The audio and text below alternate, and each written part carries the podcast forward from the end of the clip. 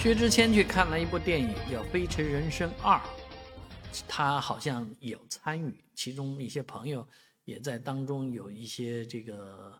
呃表现吧，所以他是曾经说这个首映活动叫了他，他没去，然后自己悄无声息的钻到电影院里面啊，戴个口罩去看电影去了。但是因为他发了一篇长文来评价这部电影呢。导致网上啊，这个产生一个所谓薛之谦盗摄的热搜，很多人啊也是相当于谩骂，直截了当的批评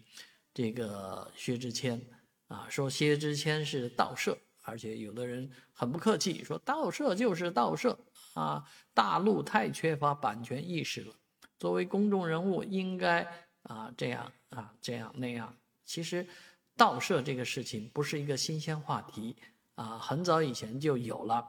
啊，那这种东西它算路透啊、剧透啊，或者还是什么呢？啊，以其实以前都有各种说法，而如今呢变成盗摄，啊，这个确实也是一阵一阵的，啊，但是所以所有的事情讲究法治来讲的话，第一个人家是不是从啊牟利了、获利了？他薛之谦没牟利，没有获得商业利益，那这件事情就没有什么可说的。第二呢，是权益所有者啊干涉了没有，起诉了没有？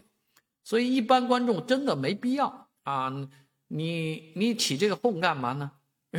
人家都没有说要告起诉他，你们来起哄啊？那